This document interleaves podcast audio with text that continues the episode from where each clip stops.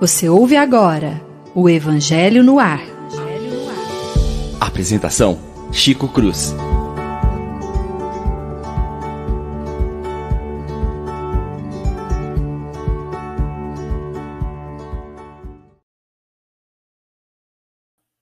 Muito bom dia, meus prezados e queridos amigos, rádio ouvintes da Rádio Idefran, que compartilham conosco nesta belíssima manhã aqui em Franca, é, do nosso programa Evangelho no Ar. Na manhã de hoje, vamos continuando o estudo do, do Evangelho, Bem-aventurados os pobres de espírito, capítulo de número 8, 7, perdão, é, nós vamos ver a primeira parte do texto dos Instrução dos Espíritos, o orgulho e a humildade. Muito bom dia, dona Paula. Bom dia, Chico. Bom dia, queridos amigos. Que nós tenhamos uma manhã abençoada, de muitas reflexões e muita alegria aqui entre todos. Obrigado, querida. Bom dia, Lívia. Bom dia, Chico. Bom dia, Paula. Amigos que estejam nos ouvindo. Que essa seja uma manhã muito feliz, como a Paula desejou. É o que nós também desejamos a todos. Uma excelente manhã. Com a graça de Deus. Bom dia, doutor William. Só o William, por favor. Deixa o doutor para lá. Bom dia a todos. Bom dia, meus amigos. Lívia, Paula, Chico, ao João, a todos os nossos ouvintes. Um prazer estar aqui esse sábado mais uma vez fazendo esse evangelho no ar. Um sábado abençoado para todos nós. É bom dia para o Leon também, né? Bom dia para Leon. Hoje hoje está de folguinha, né? E deve estar tá lá curtindo a família, né? Gente, é impressionante o que a gente percebe ao longo da semana em relação ao programa, né? Algumas pessoas nos ligam, nos procuram, nos agradecem, pela orientação. Essa semana eu tive a grata satisfação de, de ter recebido um alô de um companheiro lá de Santa Catarina, né? Dizendo que está achando o programa muito, muito bom. Então, parabéns para vocês, parabéns para todos nós. Todos e para, nós. parabéns para Jesus, que deixou o evangelho para nós. Meninos, menina, menino, meninas, vamos começar, né? Essa brincadeira aqui. O Orgulho e Humildade, Lacordaire, é uma página lindíssima que nos busca uma reflexão profunda, mas muito grande mesmo, né? Então, bom dia, Irene. Bom dia, Miriam. Bom dia, Reinaldo. Bom dia, Iedinha, minha querida amiga da Fundação Espírita Allan Kardec, aqui em Franca. A nossa companheirona, né? Essa aí divide todos conosco. Ai de nós se não fosse a Edinha lá, né? Ajudando a gente. Muito bom. Bom dia, Aline. Bom dia, Conceição Aparecida Milena de Ribeirão Preto, Reginaldo Costa Vale, que deve estar lá em Anápolis, se não estiver aqui conosco em Franca, está por lá, né? Abraço a todos vocês, muito obrigado pela audiência. Vamos ao texto.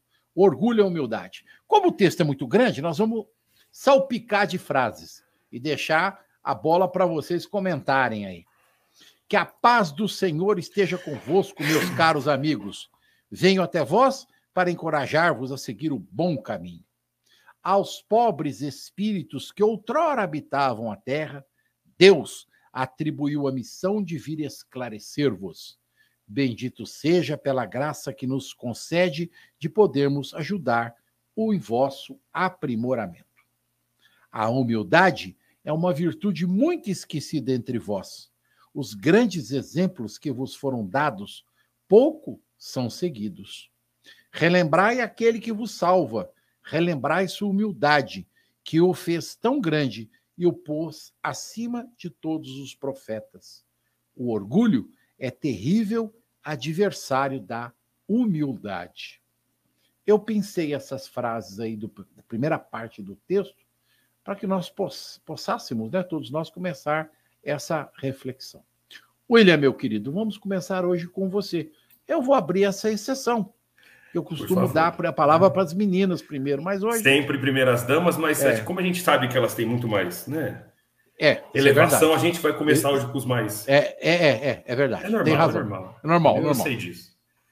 Bem, Chico, falando, é, a gente tem que lembrar que a, o codificador Kardec fez e o estudo do Evangelho ele é sistêmico. Então, quando nós estamos falando de orgulho e humildade agora aqui, nós temos que lembrar que na semana passada nós estudamos mistérios ocultos aos sábios e aos prudentes, né? Isso.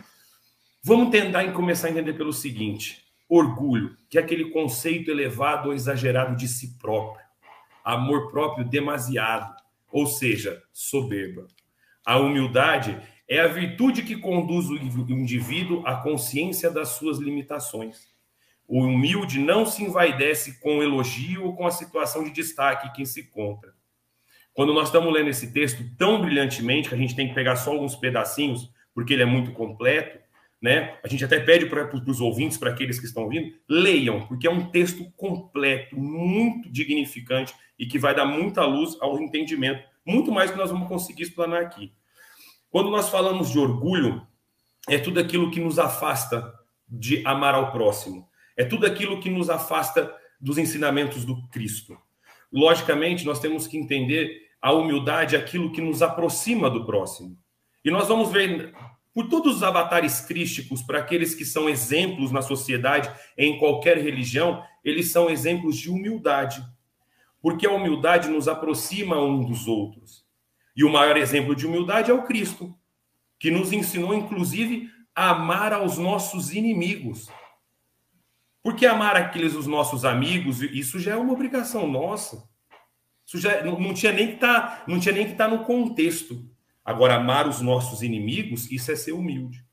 Nós vivemos num mundo onde, infelizmente, nós vemos que quanto mais eu tenho, eu ainda tenho uma ideia de que mais Deus me ama, melhor eu sou entre as sociedades, eu sou diferente, porque eu tenho mais. Aqueles que são, entre aspas, bem-sucedidos materialmente, são melhores do que os coitados dos pobres, que jazem na palha, no frio, nós temos que lembrar a reencarnação, né? Nós temos a ideia do rico e do pobre. Todos nós, cedo ou tarde, no decorrer das nossas evoluções, tenham certeza disso, seremos ricos ou seremos pobres, de acordo com a nossa evolução. Todos os tipos de religião, todas, eu digo mais uma vez, não estamos aqui falando só de espiritismo, estamos aqui falando sobre religião. Nos aproxima da humildade. Religiosidade. Religiosidade, obrigado, Chico. A religiosidade nos aproxima da humildade, nos aproxima em amar o próximo. O orgulho nos envaidece, nos afasta. O orgulho nos coloca diferente. Eu sou melhor do que o outro. Por isso que eu, tenho, eu, sou, eu sou bem sucedido, eu sou um jogador de futebol e o outro é um mendigo que caiu na vida. O orgulho é a maior chaga da humanidade. Se nós pegarmos as grandes guerras que aconteceram, as grandes cruzadas, tudo que foi feito em nome de Deus, que trouxe morte, foi feito por homens inescrupulosos e através do seu orgulho. Quando nós falamos de Inquisição, quando nós falamos de califato, estamos falando de homens orgulhosos que querem apenas deter o poder. Material. Material. Material. E antes de passar para as meninas, é só uma questão de uma reflexão. Nós fomos, é, nós somos ensinados desde quando nós nascemos a sempre competir, a sempre ter mais, a sempre, sempre buscar o bem material. Nós somos, nós somos ensinados isso, vivemos isso. E, e nós aprendemos a amar aquilo que nós não temos, né? Que é o amor platônico, como nós já estudamos lá no começo do Evangelho, há um ano atrás, eu acho, quando a gente fez o estudo que é amar aquilo que eu não tenho. Eu amo demasiadamente quando eu estou desempregado o meu emprego. Quando eu tenho meu emprego, eu amo meu feriado. Porque aí o emprego eu já tenho. Agora eu quero feriado. Boa. Eu amo o iPhone 15, que sai 13 que saiu agora, porque eu não tenho.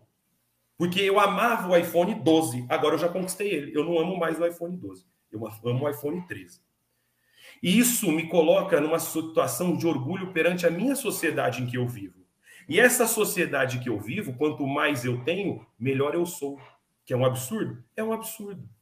Mas é assim que nós, que nós somos vistos pela sociedade. Porque vivemos uma sociedade onde os maiores pilares hoje é o orgulho.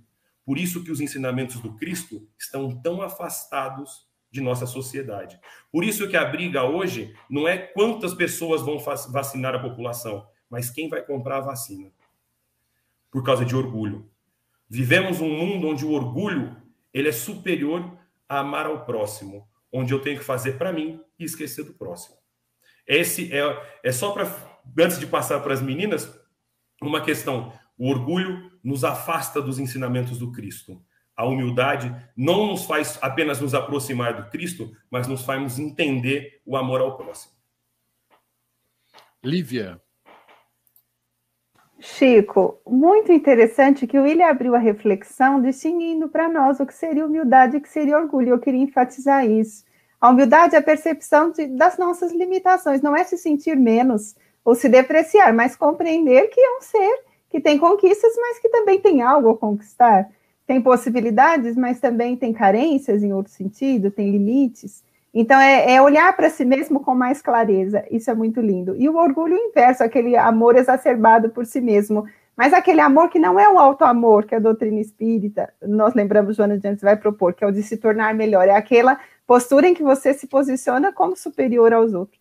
Distinguir isso é muito importante porque o William de fato nos disse, e são ênfases que, eu, que me parecem preciosas de serem dadas agora, é, o orgulho é essa posição perante a vida que nos afasta dos outros porque nos coloca numa pretensa superioridade, que na realidade nós não possuímos.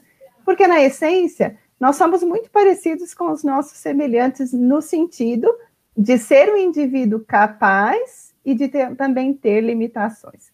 A humildade é o inverso, ela nos permite o crescimento, porque nos mostra que os outros podem cooperar conosco e nos permite superação de dificuldades e, inclusive, nos auxilia a ajudar os outros, porque nós somos capazes de auxiliar o outro porque reconhecemos, às vezes, em que somos necessitados do auxílio. Então, ter isso em mente é muito oportuno, porque o Evangelho segundo o Espiritismo, ao refletir sobre isso, vem nos ajudar a pensar no quanto são perniciosas as práticas ou atitudes decorrentes do orgulho, quanto elas são prejudiciais para nós, no ponto de vista individual, como espírito, mas também para a coletividade que convive conosco, se somos orgulhosos. E quanto são preciosas, positivas as práticas decorrentes da humildade. Então, os grandes conquistadores da humanidade, aqueles que promoveram o crescimento em algum sentido foram esses corações humildes que sabiam do quanto tinham que fazer para sair do ponto em que estavam, do quanto tinham que é, lutar para crescer, mas que foram capazes de disponibilizar para os outros aquilo que conquistaram com muito esforço, né? E eu me lembrei de uma página que eu li certa vez que o, um senhor dizia que quando era criança ele tinha certa vez é, passado num campeonato, ele tinha ganhado um campeonato de leitura na escolinha dele. E ele chegou em casa muito inchado de orgulho, porque ele era o que lia melhor. E quando chegou, foi para a cozinha falar com a, com a senhora que ajudava nos serviços da casa e deu o livro para ela. E ele percebeu que ela não sabia ler. Então ele chegou no escritório do pai dizendo: Mas pai, veja só, mas ela não sabe ler, ela já é uma senhora, eu sou, sou pequenininho. E sei ler melhor do que ela, mas na visão de infância dele, ele não tinha distinguido que talvez ela tivesse tido dificuldades que a impediram de entrar no domínio daquele conhecimento. Mas o pai ficou, deu uma lição que eu achei linda, que ele disse assim: "Mas que bom, meu filho, que você é um excelente leitor. Parabéns. A medalha que você ganhou é linda. Já que você lê tão bem, vou dar um livro para você ler para mim uma frase. Foi na estante do escritório, pegou um livro. E quando ele abriu para ler, ele falou: "Papai, não posso ler isso daqui. Mas por quê? Porque eu não reconheço nada disso. É como se fosse um tanto de desenho, de rabiscos que eu não consigo ler. Aí o pai disse: é porque esse livro está em chinês, meu filho. Chinês você não sabe, né? Aí ele entendeu o que o pai queria ensinar em relação àquela funcionária tão dedicada. Ela talvez não soubesse ler, mas tinha um território de conhecimentos que o filho não, não tinha em relação a ela. Então, é essa diversidade de posições que, que o Evangelho vem nos mostrar que todos nós, em algum ponto, vamos oferecer algo, mas em algum ponto vamos receber. Nessa vida de convivência, tem amigos que vão saber algumas coisas mais do que nós, é natural. A faixa de serviço deles vai ser outra, o interesse pelo conhecimento vai levá-los a outros campos de conhecimento, mas isso não faz com que eles sejam maiores do que nós ou superiores a nós. E o inverso é verdadeiro. a nossa busca de conhecimento, a aquisição de conhecimento que nós fizemos, não nos faz superiores aos outros, nos faz apenas alguém que sabe um pouco mais naquele campo de ensino. Mas é essa troca que é linda, porque o que eu não sei, eu posso aprender com alguém que sabe. E o que o outro sabe, ele pode trocar. E o que eu já sei pode servir para mais alguém. Então, orgulho e humildade são duas faces do comportamento humano que decorrem, na verdade, da nossa forma de apreciar a vida. Pois é, Lívia. É lindíssima essa sua reflexão. Você já pensou se todo mundo fosse professor? Ou se todo mundo fosse advogado? Ia ser complicado. Né?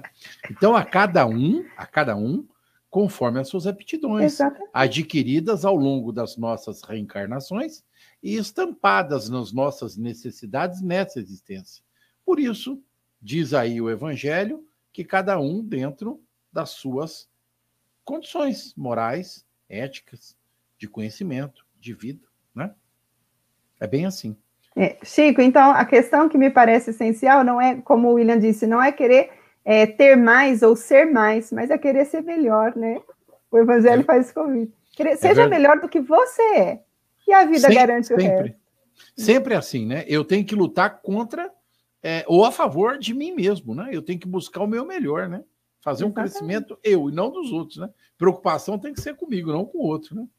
Vou passar para Paula. Dona Paula, sua Dona Paula, você sentiu que é um, né? É pesou. Uma, é, é, responsabilidade, né? Ai, pesou. É, é, vocês já todos já começaram a, as reflexões aí bem no sentido que eu estava é, estava aqui elaborando mentalmente. Se vocês me permitem, eu vou pegar uma partezinha aqui que eu achei muito interessante, que combina muito com a parte que a Lívia está falando, é, de como que a gente vê a vida, né? Está escrito assim, ó. Sem a humildade vos adornais com virtudes que não tendes, como se trouxessem um vestuário para esconder as deformidades do vosso corpo. Então aí aqui me fez pensar quantas vezes o orgulho ele é uma forma até de defesa, porque tem uma parte da gente que a gente sabe da nossa insignificância. Tem uma parte da gente que a gente sabe, gente, mas é, vemos as bibliotecas aí da Lívia, do Chico, a minha, do William, que está sendo composta agora. A gente olha essa quantidade de livros e a gente sabe o quanto a gente não sabe. É. E é interessante a gente saber. Porque nós estamos aqui falando, e a gente tem uma área de domínio, como a Lívia falou, que tem pessoas que não estão aqui falando, mas que têm um domínio muito maior, um domínio vivencial, que não é um domínio teórico. Mas muitas vezes a gente se coloca numa situação, assim, como ele fala aqui, para esconder as nossas deformidades, nessa situação, não. Então eu vou ficar aqui nessa posição para ninguém me atacar. E aí não tem como eu não me lembrar das minhas experiências que eu faço nos semáforos com as pessoas que, que ficam ali pedindo e tudo, né? Já passei cada coisa muito interessante, mas o que a gente percebe é assim, ó, que às vezes a doação para aquele que está precisando, como forma de caridade, é uma doação assim, ela, ela vai aquele gesto de doar, mas ela vai uma dor junto, ela vai uma humilhação. Toma, você está me incomodando, sabe? Você está aqui pedindo, está mostrando que eu tenho carro e você não tem. Então, até na maneira que a pessoa se coloca para doar, ela é orgulhosa. E aí cai o exemplo, assim, que eu acho que é muito importante para mim quando eu comecei a estudar, a diferença de você ter compaixão e você ter dó. Porque na compaixão, gente, não tem orgulho, porque você entende as capacidades daquela pessoa. Você entende que ela está ali por uma circunstância, mas que cabe, ela, ela é um ser, como a Lívia estava falando, o William colocou para nós, como nós mesmos. Nós quem, quem é que vai dizer, né? É um caso que, por exemplo, eu às vezes escuto algum amigo falando, por exemplo, da drogadição. Como que pode essa pessoa drogada, caída, pedindo dinheiro, e a própria pessoa não percebe que ela tem um problema com álcool, que a família uhum. sofre com a bebida, entendeu? Então ela se coloca num patamar, ah, vou te ajudar aqui, né? E aí o orgulho aparece até na onde era para ser caridade que vai, assim, aí casa com o que o William falou perfeitamente. Que aí o orgulho, mesmo quando você vai ajudar, te afasta do próximo. Porque ali aquela moeda, aquele pão que você dá, ela vai ali numa energia, uma energia assim ruim. Densa. E às vezes você não dá, né, Chico? Às vezes você não dá nada, mas você dá um sorriso para a pessoa. E às vezes o morador te fala assim: Nossa, que bom que você me falou bom dia. Agora eu senti que eu existo. Olha que coisa tocante, né? A pessoa, às vezes, ela passa um dia inteiro pedindo e as pessoas ignorando, ignorando. Ela mesma, ela quer saber, gente, mas o que que, que, que eu sou, né? O que, que eu tô fazendo aqui, né? Por que, que eu tô vivo? E de repente, um bom dia, não vai a moeda, não foi o pão, mas foi esse equilíbrio que o William falou, da gente se aproximar de alguma maneira. Às vezes você olha para a pessoa, você faz uma oração, fala, nossa Deus, é, tem compaixão para essa pessoa achar, encontrar o caminho dela, né? Então, essa proximidade é, pela humildade e essa repelência que é pelo orgulho, mas muitas vezes o orgulho, assim, como uma, uma parte de si mesma que sabe que não é melhor que aquela pessoa. Que um dia o mundo que é redondo não é à toa, que uma hora a gente está em cima, outra hora a gente está embaixo. Uma hora a gente pode estar numa situação de precisar dos outros, né? É, e aí é o servir com amor é o maior ato de unidade, é servir é a, com amor. A pura verdade que você está falando. Ó, aí na sequência diz assim, ó, ó rico, enquanto dormes sob teus aposentos dourados, ao abrigo do frio, não sabes que milhares de teus irmãos que valem o mesmo que ti jazem sobre a palha? Acho que vem muito aí, né, nessa reflexão que você fez. Aí mais embaixo ele diz assim: mas a química encontrou diferença entre o sangue do grande nobre e do plebeu, entre o do senhor e o do escravo? A química não encontrou, né? Não existe. Orgulhosos que éreis vós antes de ser nobres e poderosos, talvez éreis mais baixo que o último dos vossos criados. Todos os homens são iguais na balança divina. Só as virtudes distinguem-se nos olhos de Deus. Lívia.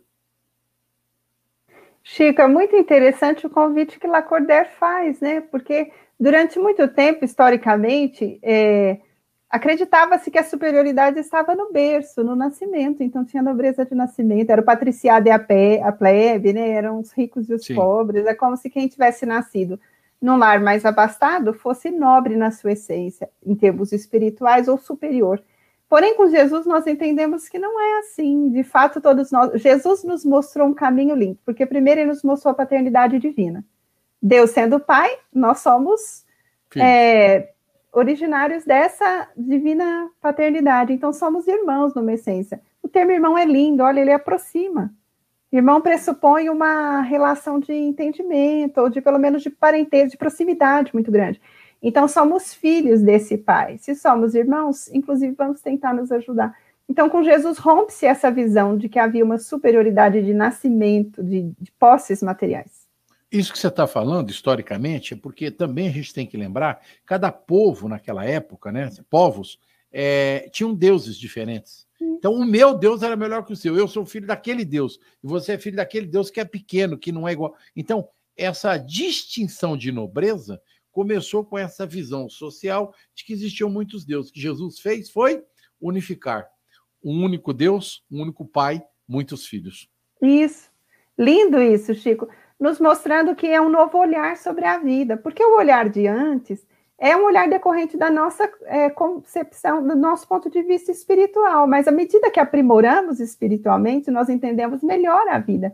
Então, quando Jesus vem, ele já podia nos explicar em outros tempos, e aos poucos, ao longo da, da nossa vivência de espírito encarnado, nós vamos aprendendo a olhar o nosso próximo, como a Paula disse, com esse olhar que é o olhar compassivo, que não é o olhar que deprecia o outro, que diminui, é o olhar que tenta reconhecer os valores e quando vê dificuldade, tenta ajudar.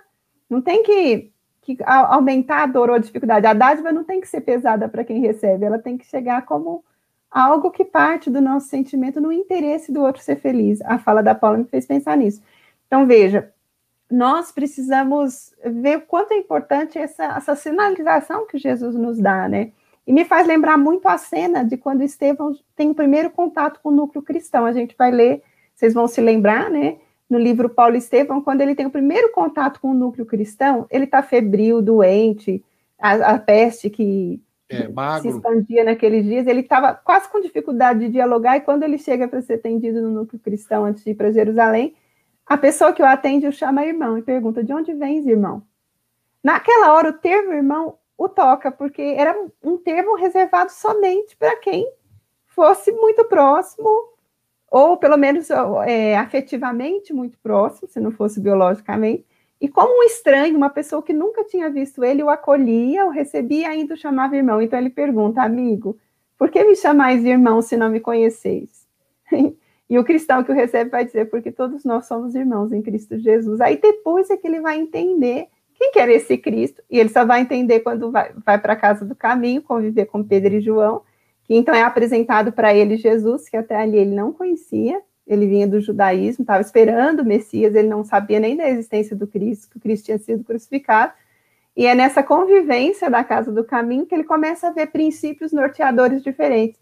Então, um dia ele pergunta para Pedro, mas que princípios são esses que norteiam as práticas dessa casa? Porque aqui eu vejo vocês recebendo os outros como se fossem irmãos, cuidando, auxiliando, ajudando, como se não fossem estranhos vindo de longe, como se não houvessem barreiras, nem religiosas, nem financeiras, nem sociais. É quando Pedro vai falar para ele, é porque eram os princípios que o mestre tinha ensinado, mais que mestre. Então ele apresenta Jesus para Estevão, e Emmanuel diz que Estevão se apaixona pelo Cristo, né? Então é, é nesse sentido que o Evangelho nos aponta quando diz o sangue de um não é diferente do do outro. Quem vai estudar biologia vai ver que é a mesma constituição. As diferenças estão mais na nossa forma de ver, né, do que na essência do nosso ser. É bem assim. Paula. É, a nossa forma de ver é, tem uma coisa que é, nos prende muito, que são os nomes e os rótulos né? Conforme a gente vai nomeando as coisas, a gente parece que vai meio que aprisionando, porque a gente vai separando e não vai permitindo que as pessoas se movam ali. O nome é, irmão, ele é esse nome que não não separa, ele não aprisiona, né? E aí eu me lembro de duas passagens que referente a, a esses títulos que o Evangelho fala, né? Vossos títulos e vossos nomes não os mudam em nada, né? E me lembrei da passagem de Shakespeare, de Romeu e Julieta. Quando o Romeu vai se apresentar para Julieta lá na, que ele está subindo ali naquela noite de luar, ela fala: Mas me fala seu nome, qual é o seu nome? E ele não queria falar porque ele já sabia da luta entre as famílias. Aí ele era fala, Capuleto, né? É, e a outra era Montecchio, né? É. Aí ele não quer falar, e ele fala assim para ela: Acaso uma flor teria menos perfume se ela tivesse outro nome? Ele pergunta. E eu acho assim, é uma coisa muito bonita, porque ele está falando da essência. Será que a minha essência está restrita no meu nome? E aí, trazendo uma, uma obra aqui mais atual para vocês, quem viu aquele desenho Soul? Quem não viu, veja, gente. É um filme que fala de espírito, de vida após a morte, reencarnação. É um filme espetacular. Tirando todas as partes que são muito interessantes, fala da, da auto-obsessão no filme, uma coisa que é fantástica é que todos os espíritos de luz do filme se chamam Zé. Então, chega um espírito de luz e eles falam: é, Ah, não, você pode me chamar de Zé. Aí eles estão num outro momento. E qual é o seu nome? Zé. Porque ali, gente, a fraternidade é uma coisa tão poderosa que ela não precisa que as pessoas nomeiem. Ah, você é um espírito de luz. Ah, você tem muito. E a pessoa também não vai falar: olha, aqui eu sou bom, hein? Olha que a minha luz é diferente. Não, ele fala, me chama de Zé. Porque o que está irradiando ali é a essência, não é o nome, não é o cargo, não é a função, né? Então, a questão de irmão da Lívia, quando é, ela vai trazer para nós a fraternidade, traz essa igualdade da essência, que não é dada pelo nome, que não é dada pelo título, pela cor da pele, me lembro que na época do nazismo, eles tinham algumas questões para provar que os judeus eram inferiores. Por exemplo, o tamanho da testa, a, a, largura da cabeça. Isso era considerado que não, que os nazistas eles eram superiores. Até que eles pegaram um judeu que não, não ele se encaixava exatamente naquelas medidas e ele foi se passando como comum, um alemão nato, da melhor qualidade, tudo, né? Uma raça ariana. E eles descobriram que ele realmente não era, que ele era um judeu e estava enganando todo mundo. Aí as próprias, a ciência que serve o homem, não serve a própria ciência, ela começa a se questionar. mas como assim? Então, o padrão é o mesmo? Então, gente, não, é, vamos usar o nome não para aprisionar, vamos usar o nome para nos igualar, para nos aproximar, não para nos afastar, seja em termos de religião, de cor de pele, de função dentro de uma empresa, e, em todos os lugares, dentro da nossa casa, né? Eu sou a mãe, eu que mando. Também é uma forma de orgulho, se não for por amor. É, muito bom, Paula. Agora vamos passar para o Zé. Zé, sua vez. Aí quem me dera um dia chegar a Zé. Não, sabe o que eu pensei na hora que ela falou do Zé? Ah. Zé Reinaldo do. Zé Reinaldo do Cabo, desencarnado há dois anos, né? Sempre conosco, graças a Deus. Sempre conosco, o irmão. E você falou no Zé, imediatamente eu lembrei, eu lembrei do Zé. Do Zé. Quem dera eu chegar, um dia eu vou chegar igual o Zé, se Deus é, quiser. É, ele era palmeirense, hein? É, exatamente. Ô, Chico, tem até, antes do William começar a falar, tem uns comentários aqui, ó. O Leão falou que assistiu e, e, sabe que tem muitos 22 por aí, né? É, maravilhoso. E a Bíblia é escreveu e falou que é muito lindo também. É, é. Dá para refletir, né? Quem não viu, veja, viu? É, é exatamente. Coisa. É maravilhoso. Só é, é, complementando o que ambas falaram, né? Da Lívia falou que nós, quando nós pensamos que somos todos filhos do mesmo pai, né? Ora, nós somos herdeiros de toda essa essência do amor absoluto de Deus, né? Todos nós somos herdeiros, todos nós somos filhos do Pai. E como eu gosto muito que tem nesse livrinho aqui, ó, sempre melhor. Tem uma, uma frase aqui que fala: todos nós temos DNA, que quer dizer Deus é nosso autor. Eu acho sensacional. Então, Desculpa, todos nós somos iguais. Essa, anota essa aí que é boa, muito boa. DNA, Deus é nosso autor. E tá nesse livrinho aqui, ó. Tá? E assim, é, eu acho excepcional isso. E a gente, a gente vê muito ainda a questão de famílias, e como eu te falei, é histórico, né? O próprio, para quem gosta de história, temos professor de história aqui, né? Se torna, as monarquias se, é, é, surgem exatamente por, orgulho, por coisas absur é, é, absurdas que vêm desde o do, do antigo império no, no Egito, né?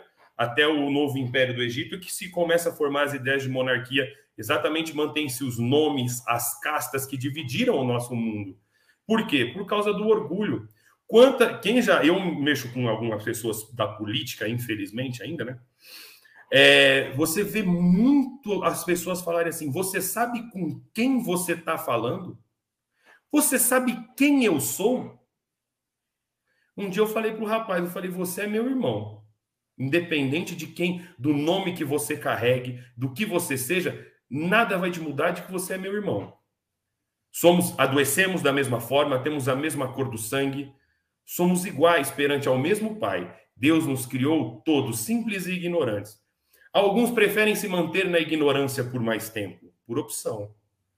Porque há, há, há, o ensinamento, nós temos o Evangelho do Cristo que nos ensina o que é humildade e o porquê a humildade.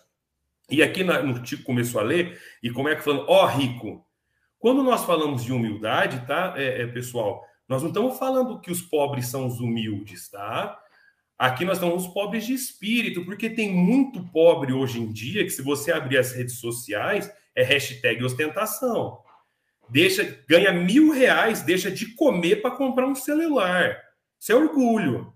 Deixa de comer para comprar roupa. Isso é orgulho. Nós estamos, nós vivemos num mundo capitalista e exatamente de, de, de consumerista, isso sim. Nós queremos tudo que nós não temos, como eu sempre falo. Nós queremos tudo que nós não temos. E não é porque você é pobre que você é humilde. Pobre todos nós somos, porque nós temos a mania de olhar para cima. Nós não paramos para olhar para baixo. Nós sempre olhamos para quem tem mais que nós.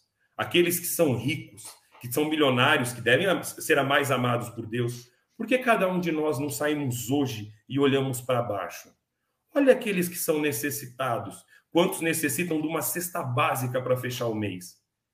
Em vez de a gente olhar para cima daqueles que têm mais que nós, que tem o carro do ano, que tem o celular do ano, que tem tudo do ano, olha para aqueles que nem celular têm, nem carro não tem. Esses são iguais a todos nós, são filhos de Deus. E quem sabe dessa encarnação você não seja a, o objeto para retirar essa chaga dele para que você possa auxiliá-lo. Afinal, passamos a vida inteira buscando coisas que não vamos levar nada daqui. Se alguém daqui conseguiu levar uma moeda para o plano espiritual, por favor, me informe. Porque aí não sim será. Um caixão não tem gaveta, como diria gaveta. nosso amado Renato, né? Finado Renato, caixão não tem gaveta, nós não vamos levar nada daqui. E outra, gosto muito de uma coisa também que eu li. Nós só somos possuidores. A sua casa, no direito, nós separamos propriedade e posse. Posse é aquilo que eu posso usar. Quando você loca um imóvel, você é possuidor desse imóvel. Você pode viver nele, mas você não pode vendê-lo porque ele não é seu. Tudo que você tem na tua vida, você é possuidor. O proprietário é Deus. Eita! Quando você sair da vida, meu amigo, tu não vai levar nada. Volta tudo para a propriedade de Deus. Você deixa tudo. Nem a roupa do teu corpo você vai levar, vai ficar no caixão. Ó, hoje você já deu duas dentro, hein? A do DNA e da posse. Gostei. Você viu, né? Você viu? Eu tô bom você, nisso hoje. Posse, hoje você tá inspiradíssimo. É? O que, que o Augusto não faz na vida você do viu, homem? Né? É, é.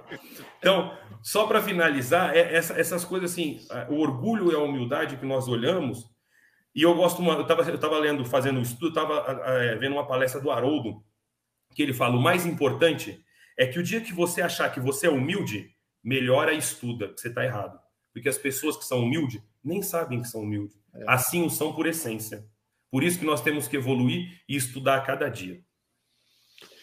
Aqui no texto diz assim: Vós que sofreis injustiças dos homens, sede indulgentes com as faltas dos vossos irmãos, pensando que mesmo vós não estáis isentos de censura. Nós já tínhamos comentado isso aqui hoje, já tínhamos colocado isso. Isso é caridade, mas é também humildade. Se sofreis calúnias, curvai a fronte sob essa prova. Que vos importa as calúnias do mundo? Se vossa conduta é pura, Deus não pode compensar-vos? Suportar com coragem as humilhações dos homens é ser humilde reconhecer que só Deus é grande e poderoso. Gente, essa essa colocação, essa frase mexe extraordinariamente com todos nós. Não é, Paulo? Paula? Paula? Tô ligando, tô ligando o microfone. é, é, essa questão da calúnia e da, da maneira como a gente se deixa afetar pelo olhar das outras pessoas, né? Porque, na verdade, o orgulho é essa competição que o William é, citou. Já colocou. Que faz com que eu fique preocupada em ter o que o outro tem, em ser tão boa quanto o outro, e depois em ser melhor do que o outro. E a calúnia, ela, ela essa preocupação que me coloca meio que à mercê do que os outros estão falando. Quando o que eu deveria estar preocupada é o que eu sou na realidade, porque é, a, gente, a, gente, trabalha muito assim, às vezes a pessoa está é, tá com um problema justamente é, da sua estima, da sua autoestima, está dependendo da visão do outro. Então, quando as pessoas elogiam, a pessoa está bem, qualquer comentário, qualquer crítica, a pessoa já, ela já desaba, né? E hoje nós temos aí nas mídias sociais, né, gente, um poder incrível da pessoa se expor e ela receber muitos cliques, muitas curtidas e muitos likes, ou de sofrer, inclusive, a cultura do cancelamento. Cultura do cancelamento é uma coisa que não existia, sei lá, 10 anos, 15 anos atrás, não existia isso. Você cancelar uma pessoa porque saiu um comentário, porque ela fez alguma coisa que a gente não gostava, ela passa a ser excluída, né? da vida virtual de todos, né? E aí, quando a gente entra nessa questão da calúnia, e na internet a gente é muito sujeito a.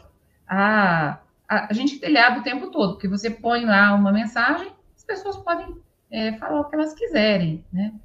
Eu me lembro assim, ó, é, a, a, gente tem muita conexão com o nosso ideal, com o nosso propósito do que a gente quer comunicar, entende? Eu estava me lembrando de um, uma vez o Leandro Carnal colocou alguma. Ele foi entrevistar um, um rapaz que é um influenciador muito famoso, mas ele é meio polêmico, né? E as pessoas começaram a escrever na página do Carnal assim: Nossa, mas você caiu muito no meu conceito. Nossa, mas que eu tô muito decepcionada com você, né? E aí, falando coisa nesse sentido, algumas pessoas apoiando a entrevista. Aí o Karnal falou: gente, a internet é livre. Vocês não estão gostando? Muda de canal. Por que, que vocês estão me assistindo se está tão ruim assim? Ele fez um pacto consigo mesmo, ele tinha um objetivo com aquela entrevista, que ele seguiu até o final. Ele não deixou que a calúnia, que as ofensas, que as coisas que as pessoas dissessem para ele, ou desviassem do, do propósito dele. E o que a gente costuma fazer? A gente acaba se corrompendo. A gente se acaba se ajustando ao molde que os outros estão nos dando, e aí a gente se afasta de quem? Do que o Cristo nos falou. Ele falou, gente, eu sou o caminho, a verdade e a vida. Vocês podem se iludir o tanto que vocês quiserem. Vocês podem andar para lá, dar cabeçada, gastar o que vocês quiserem, que no final o caminho é a verdade, o amor e a vida. Eu sou esse caminho, não é? Então, assim, é, o que as pessoas dizem de nós não nos torna o que elas, ela diz de nós. Né? Então, uma pessoa que chega muito. Às vezes você está preocupada porque as pessoas estão achando que você é egoísta ou que você é vaidosa. Se alguém falar que você, por exemplo, você é uma pessoa que, que sai catando todo mundo na noite, isso te torna uma pessoa que cata todo mundo na noite? Não. O que as pessoas dizem é o que elas pensam. Dê o direito para as pessoas pensarem o que elas quiserem, porque senão você não vai fazer o seu trabalho. Você vai passar a vida preocupada com o que os outros estão falando. E aí tem um monte de gente precisando do seu olhar, do teu sorriso, do teu dinheiro, se você puder dar, do teu pão amoroso, da sua poesia, sei lá, da tua música. E aí você está preocupada com o quê? O que, que os outros estão pensando? Ah, mas eu fui lá no aeroporto, quando a gente estava fazendo visita. Ah, mas na pandemia, o que, que os outros vão achar de você na pandemia? Gente, né? Cada um se, se preocupar mais consigo e com seu trabalho na seara do mestre, talvez essa calúnia vai machucar um pouquinho, mas não vai tirar a gente do caminho, do propósito e do sentido que a gente está indo, né? Então, eu acho que Jesus, quando ele fala, ele é, eu sou o caminho, ele está falando, verdade. gente, esquece o que as pessoas estão falando. Foca no seu objetivo de fazer o bem e de servir verdadeiramente, né? É, é isso, é bem assim. É bem assim. William. É sensacional o que a Paula trouxe, né? Eu, eu concordo em gênero, número e grau. A gente vê muito é, o mundo hoje de uma, uma forma diferente, né? Esses cancelamentos que existem na internet, as pessoas não podem opinar. É, é uma coisa que, gente, eu, eu vejo assim, o pessoal falaram, falaram muito de mim quando eu comecei a frequentar o centro, sabe? A minha própria família, porque minha família não é espírita. E quando eu comecei a frequentar o centro, a primeira coisa que eu falei, ah, ah lá, ficou bitolado. Tudo agora para ele é o centro. Aí eu parei e falei, quando eu estava no bar era, era melhor, então? Porque eu não entendi essa, essa diferença. Porque assim, aí eu descobri uma coisa, não era a questão de eu estar no centro, era a questão que essas pessoas que falavam de mim não também não queriam mudar. Queriam continuar e continuaram no bar. Deixaram muitos de serem meus amigos, não tem para eu fazer o quê? São escolhas. Mas deixaram de ser meus amigos, entendeu? Porque eu não fui mais pro bar, eu preferi eu escolhi mudar, eu escolhi fazer diferente. Isso desagradou muita gente. Mas tudo bem. E eu vejo hoje esse orgulho assim no mundo em que a gente vive. Você não pode dar sua opinião. Eu vou falar uma coisa assim simples, não, não entrando em política. Ter dois, duas vertentes de política num país, onde uma apoia e a outra desapoia, é a coisa mais ignorante que existe. Eu vivo nesse país. Se o meu presidente ganhou ou não ganhou, o que tem que estar tá lá tem que ser bom para mim, porque eu vivo nele. Se eu vou contra uma coisa que está acontecendo atualmente, não estou defendendo política, pelo amor de Deus, tá, gente? Não estou aqui, não defendo política nenhuma. Eu só estou dizendo assim: quando eu apoio para a casa que eu estou vivendo para dar errado, por orgulho, porque o meu candidato não ganhou, eu quero que o meu time de futebol ganhe apenas para uma coisa: para mim zoar o time do outro, que é o meu irmão. Não tem outra definição do futebol que não seja se o meu time ganhou, eu tenho que zoar o que perdeu. Que a pessoa também é meu irmão, que ele também rezou para Deus, para Deus ajudar o time dele a fazer três gols. Não tem, a gente briga por coisa tão mesquinha. A gente tem um orgulho de umas coisas tão banais. William, de... deixa, deixa eu só é, fa falar uma coisa na sua reflexão aí. a pessoa hoje ela tem orgulho de ter razão. Exatamente. Ter razão, é, ter razão virou assim a bandeira. E se você não pensa como eu, logo você está errado. Isso, você é ofendido. É uma de orgulho. Você, é? Hoje em dia, se você não pensa na política de uma forma diferente, você é extremista. Se você pensa, aí você é esquerdista. Não tem... Gente, nós somos irmãos. Vamos nos ajudar. Vamos seguir o evangelho do Cristo. Daqui a gente não vai levar nada. Nada. A gente vai perder, a gente perde muito mais tempo brigando do que se acertando, se ajudando, se auxiliando. Então, quando nós tratamos de orgulho e humildade, o orgulho é aquilo que nos afasta de nossos irmãos, que não vai nos deixar isolado. O orgulho é quando o meu irmão tem sucesso, isso acaba comigo. Isso me deixa mal. A humildade é aquilo que atrai minha família espiritual para perto de mim. A humildade é aquilo que me traz próximo dos ensinamentos do mestre. E o maior beneficiário da humildade não é os outros, é você. Você vai ter paz de coração, você vai ter paz de espírito. Chico, eu vou muito longe, Chico. É, é, é, eu já vi. Lívia! Chico, a fala dita até aqui me levou a pensar que o que de fato nos define perante a vida são as nossas atitudes, a nossa postura, né? Nem sempre as pessoas que nos apreciam sabem realmente quem nós somos, elas não conviveram conosco, elas não palmilharam as nossas sendas, nem sempre choraram as nossas lágrimas junto conosco, não sorriram os nossos sorrisos, às vezes elas estão nos vendo de muito longe, então nem sempre fazem uma apreciação justa. Daí a importância do que foi dito aqui pela Paula, pelo William. O importante é nós, uma vez assumido um compromisso de ser melhor perante a vida, não é ser melhor que o outro, é ser melhor do que temos sido. É preciso permanecer nisso. Se alguém puder nos compreender, maravilhoso. Vai ser 10, se alguém puder nos entender. Mas se não puder, isso de fato não faz de nós alguém menor. Pode às vezes nos levar a sofrer um pouquinho, mas não faz de nós uma pessoa pior. Se alguém acha que ler é uma bobagem, isso não faz de nós uma pessoa ruim se a gente gosta de ler.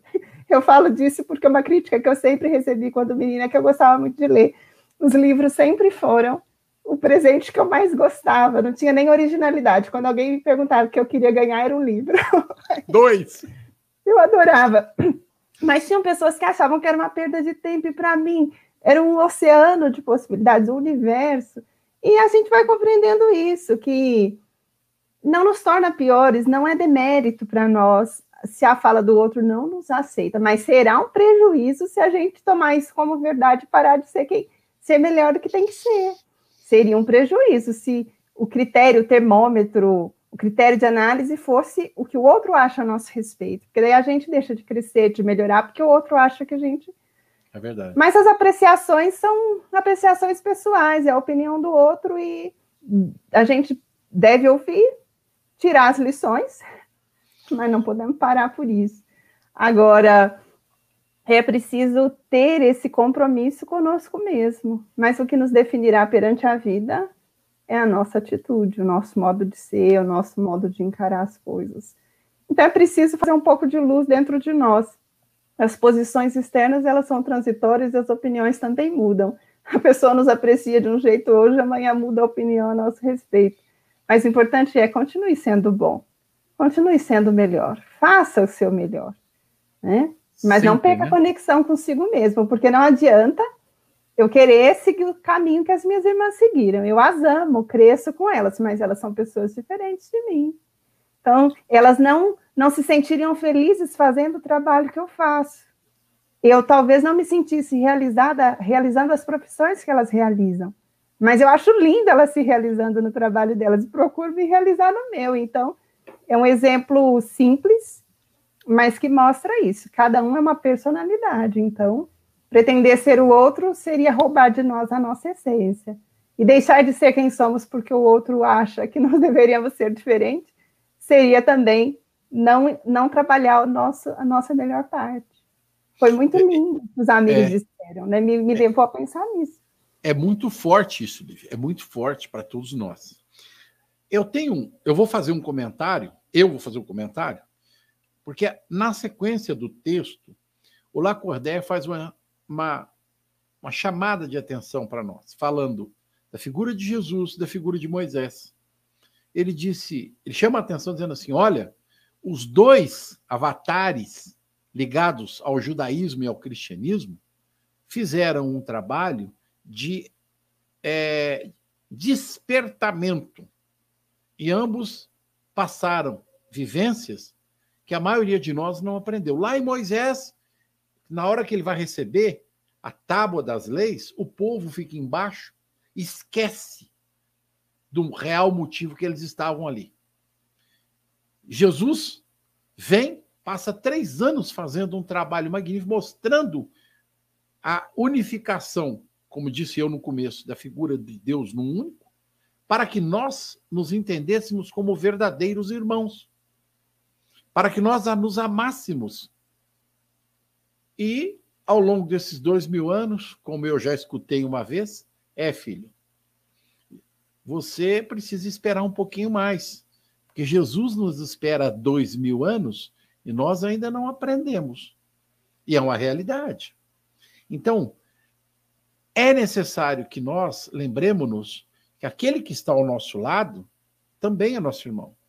E nós precisamos abandonar o nosso orgulho e ter mais compaixão, mais humildade, mais caridade, nos transformarmos à luz do evangelho naquilo que Jesus disse que nós deveríamos nos capacitar. E como o William colocou agora há pouco, não vai ser de outra maneira. O único caminho que nós temos é esse.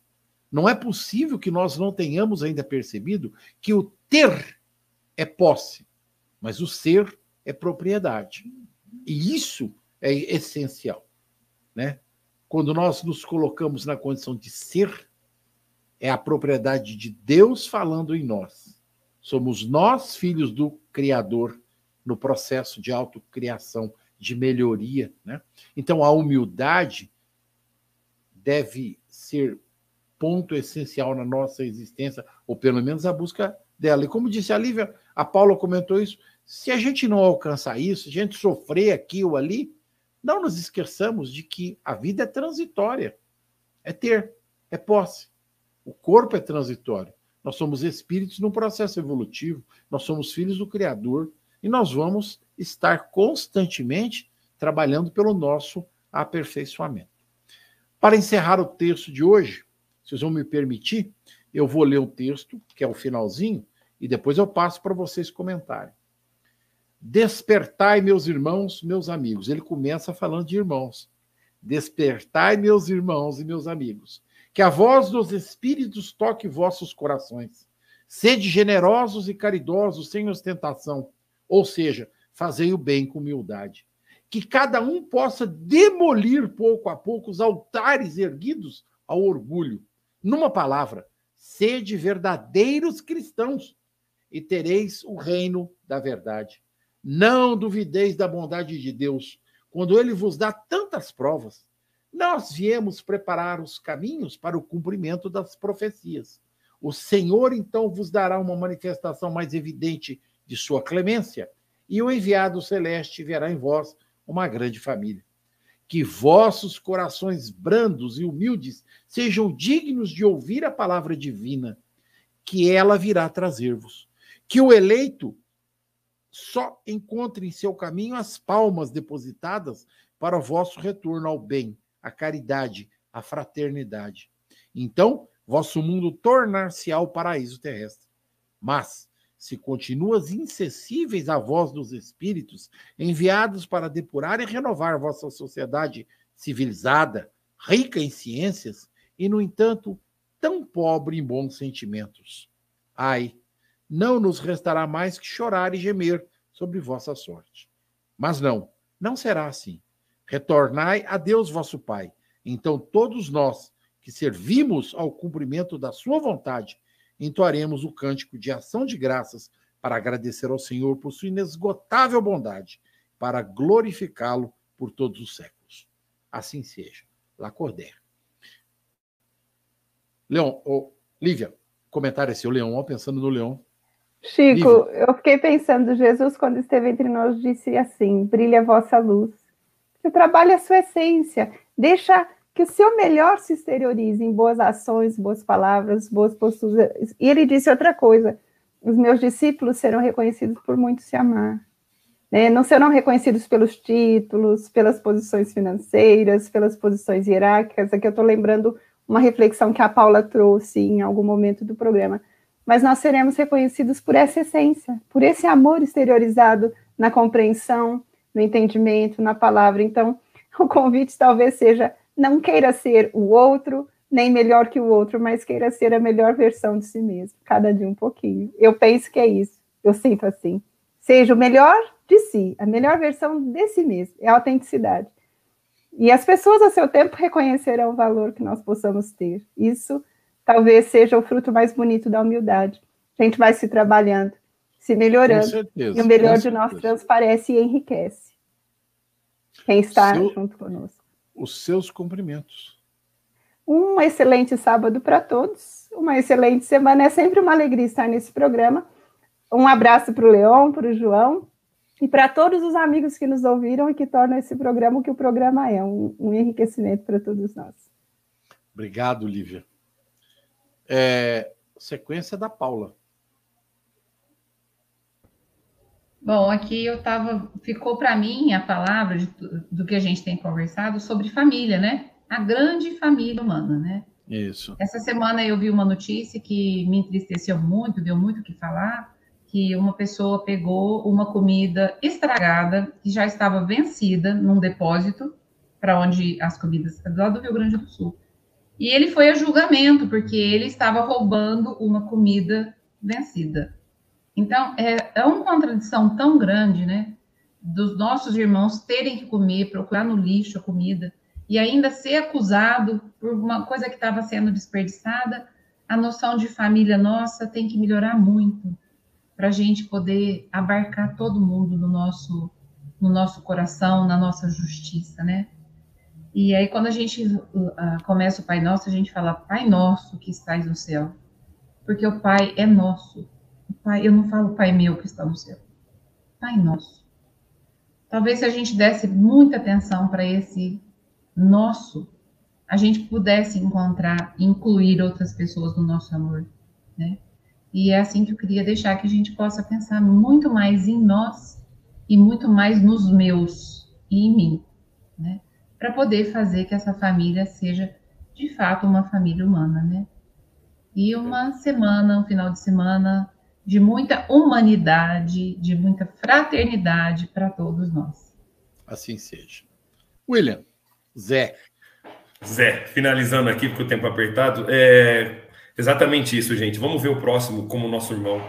Vamos fazer para o próximo aquilo que a gente gostaria que fosse feito a nós mesmos. Lembrando que o importante é ser e não é ter. E uma frase que eu achava que era do Steve Jobs, mas falaram para mim que não é, mas eu vou falar como sendo dele.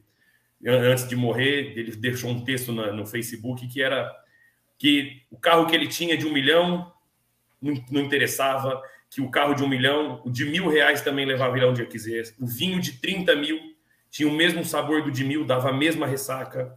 Tudo que ele conquistou não foi o suficiente para que ele conseguisse se manter na Terra. Afinal, o que nós queremos é vida eterna, é dinheiro no bolso. Vamos mudar o que a gente está pensando, vamos querer mais, vamos, vamos querer, como o Chico colocou aí, vamos querer fazer as nossas propriedades, né? Vamos acumular bens que são intangíveis, vamos acumular bens que são imperecíveis. Vamos melhorar a gente. Vamos fazer para o próximo aquilo que a gente gostaria que fosse feito a nós mesmos. E lembrando do nosso maior exemplo, que é Jesus, esse nasceu numa manjedoura e mudou a história da nossa humanidade. Ele é o caminho, a verdade e a vida. Então, pensa bem, quando você achar que você é alguém, lembra que você é tão pouco ou quase nada. Tem que fazer muito ainda para a gente um dia poder falar que a gente é alguém realmente. Para que um dia a gente possa ser o Zé, né, Chico? Com certeza. Para que um dia a gente siga Zé. Um bom sábado a todos, que Jesus abençoe todos vocês. É um prazer estar com vocês aqui uma vez mais, gente. Fiquem com Deus. Obrigado. Eu vou terminar a frase, viu? Ninguém vai a Deus se não for por mim. Palavras de Jesus, que nós não podemos nos esquecer. Ele quis dizer: se não seguires aquilo que vos ensino, não podereis alcançar o reino de Deus. Semana que vem, a gente volta com o restante do orgulho e da humildade. Um outro texto que vai fazer a gente refletir bastante a respeito do que a doutrina espírita deixa para todos nós. Um abraço a todos os amigos que nos acompanharam. Ao Leão, que não está aqui, ao Joãozinho, que está logo ali. E a vocês, meus queridos, que Jesus abençoe e que nós possamos nos tornarmos Zé, todos nós. Abraço. A Rádio Idefran apresentou o Evangelho no Ar. O Evangelho no Ar.